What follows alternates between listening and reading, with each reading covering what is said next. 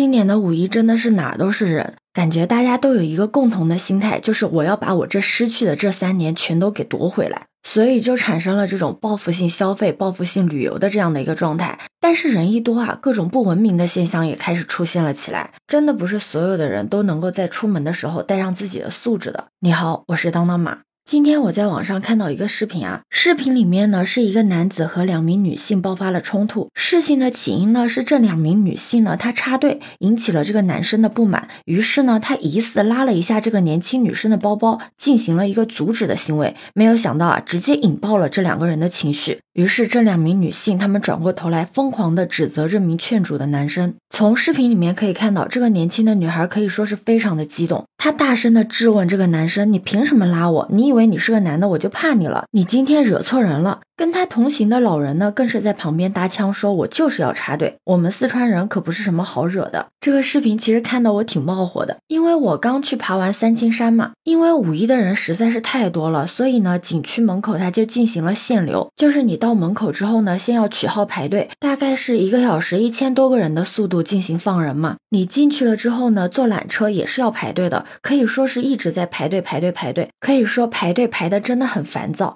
但凡这个时候有个人插。插队你都会爆炸的，更别说这种理直气壮的插队了。为什么说他是理直气壮的插队呢？是因为视频中的这个女子啊，她发布了一篇澄清的文章，在这个文章里面呢，她说她自己不是插队，而是排错了队。当时呢是有两个检票口，她呢排到了年卡通道以及团队通道的那个通道里面，但是她没有年卡，也没有参团。在她发现自己排错了之后呢，她就平移到了另外一条队伍里面。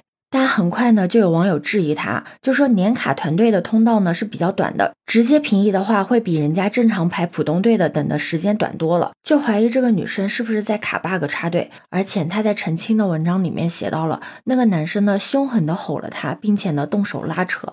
但又有同行的游客出来爆料，说这个小伙子呢，只是轻轻的拉一下插队的女士之后呢，这个戴眼镜的女生呢就情绪爆发，开始输出。不知道如果你遇到这种情况，你会不会上前阻止？但因为我们并不在现场嘛，所以这个事情的全貌到底是什么样子的，我们也没有办法知道。但就像网友说的，排错队了，如果要换队的话，就要去后面重新排。如果你不是有意为之，真的是那种确确实实排错队的情况，你如果是好言好语的跟旁边的人解释了，说不定别人也就让你换过来了。那这段视频之所以会引起大家的关注，也不仅仅是因为插队这个行为，更多的还是因为这两名女士她们的言论表情过于的嚣张。假期出行嘛，大家都是图一个轻松愉快的，本来一件好好的事情，结果碰上这么一个事儿，搁谁谁心里都不好受吧。而且类似这样的事儿，这样的人真的不在少数。就说今年五一最火的淄博吧，可以说真的是什么人都冒出来了。我真的是第一次见到一个地方火了，讹人的是游客的。这个五一，就算你没有出去玩，你看新闻你也会知道，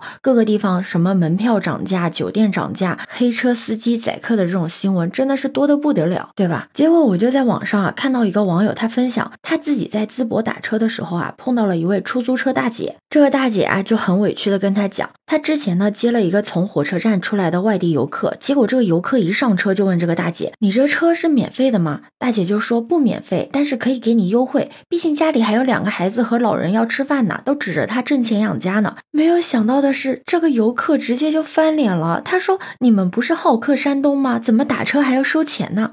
真的是一时间把这个大姐说的哑口无言。不知道你听了是什么反应？我真的觉得很心寒，就为了不让这个游客失望，淄博真的已经能做的都做了。你想想，整个五。一物价还那么平稳的淄博算是一个了吧？他现在是个网红城市，又有那么大的流量，他明明可以靠着五一横宰一波的，但是他没有，而且他还给你各种优惠，结果有些人还来道德绑架他。还有在前段时间，我在网上看到一个淄博卖绿豆糕的大爷，都说这个大爷的绿豆糕好吃，不少外地的游客都特意的去追赶这个大爷去打卡买绿豆糕吃。一开始呢，我以为只是一个段子，就笑一笑嘛。直到最近有网友发现，不知道从什么时候开始，出摊的变成了大爷的儿子。你知道为什么吗？是因为有些游客为了打卡这个绿豆糕，硬是拉着这个大爷不让走，这个大爷啊就慌不择路，因此呢就出了车祸。七十多岁的老人啊。连人带车翻到了路边。但是前去追赶的游客居然没有人关心受伤的大爷，反而是心疼起了那些被打翻的绿豆糕，真的是太离谱了！就是为了这所谓的打卡，为了在朋友圈晒出一张照，就连别人的生命安全都不顾了。我真的觉得这一次的五一更像是一场素质大考。我们都知道，在个人得失的面前，还有一个底线叫社会公德。那美食美景固然都是好的，但人要是没了美德，没有社会公德，那再好的风景也都是徒劳的。不知道你还记不记得，以前我们总是能看到一些外国人吐槽中国的游客素质极差的那种新闻。